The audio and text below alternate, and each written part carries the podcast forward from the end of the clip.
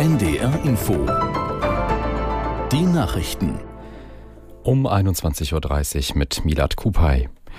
US-Präsident Biden ist zu einer Europareise aufgebrochen. Das Flugzeug des Präsidenten startete vom Luftwaffen Luftwaffenstützpunkt Dover im Bundesstaat Delaware.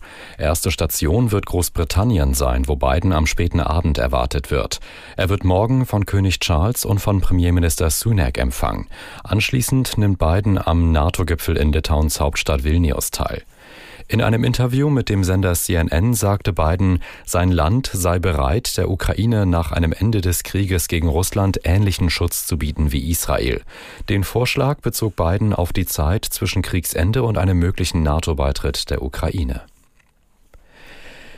Bundespräsident Steinmeier hat sich dafür ausgesprochen, die Lieferung von Streumunition durch die USA an die Ukraine zu akzeptieren. Es sei aber nach wie vor richtig, dass die Bundesregierung diese Art von Munition ächte, sagte Steinmeier im ZDF-Sommerinterview. Die Ankündigung trifft auch bei Bundespolitikern auf eine geteilte Meinung, wie Oliver Neuroth aus Berlin berichtet. Die Vorsitzende des Verteidigungsausschusses im Bundestag, Marie-Agnes Strack-Zimmermann, nennt die Lieferung dieser Waffen ein moralisches Dilemma, was Russland der Ukraine aufzwinge. Sie habe große Bauchschmerzen damit, sagte die FDP-Politikerin dem ARD-Hauptstadtstudio.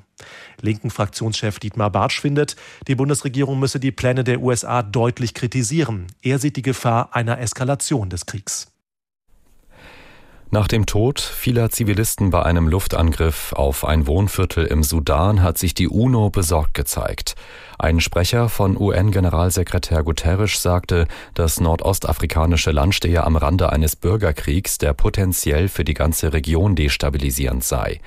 Die sudanesische Armee hatte gestern die an die Hauptstadt Khartoum grenzende Millionenstadt Omdurman aus der Luft angegriffen. Laut Gesundheitsministerium gab es bei dem Angriff 22 Tote und eine große Zahl an Verletzten unter Zivilisten.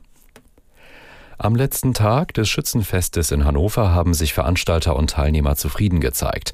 Rund 900.000 Menschen hätten das Fest in, in, den zehn Tagen besucht, teilte die Stadt mit. Das sind ungefähr so viele wie im vergangenen Jahr. Auch die Schausteller und Gastronomen zogen eine positive Bilanz. Trotz des wechselhaften Wetters seien sehr viele Menschen auf den Schützenplatz gekommen.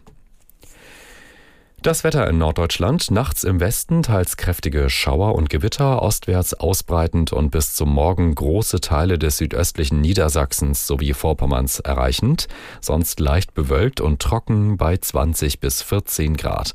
Morgen anfangs gewittriger Regen mit möglichen Sturmböen, später freundlicher 20 bis 27 Grad. Die weiteren Aussichten am Dienstag neben heiteren Abschnitten erneut Gewitter 21 bis 33 Grad und am Mittwoch teils kräftige gewittrige Schauer bei 18 bis 25 Grad. Das waren die Nachrichten. NDR Info.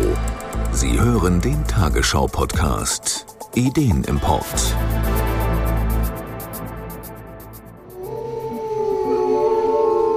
Die Deutschen und der Wolf. Immer wieder gibt es Diskussionen, wie mit dem Raubtier umgegangen werden soll.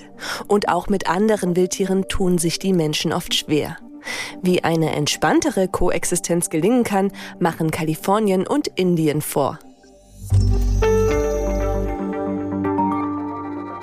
Darum soll es in dieser Folge Ideenimport, dem Auslandspodcast der Tagesschau gehen, der entspannte Umgang mit Wildtieren. Diesmal mit mir, Jessica Brautsch. Hi.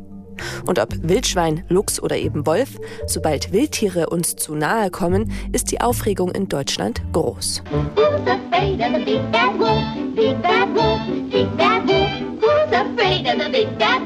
Wer hat Angst vom großen bösen Wolf? Tja, gar nicht so wenige. Und gerade auf politischer Ebene wird das Thema Wolf immer wieder diskutiert. Bislang dürfen Wölfe nicht ohne weiteres geschossen werden. Sie stehen unter besonderem Schutz. Das würde unter anderem die Union gerne ändern und ihr Vizefraktionschef Steffen Bilger begründet das so. Also wir haben vor allem in ländlichen Bereichen Probleme mit dem Wolf, aber auch den Städten kommt der Wolf immer näher. Und mittlerweile reden wir über 1500 bis 2500 Wölfe in Deutschland.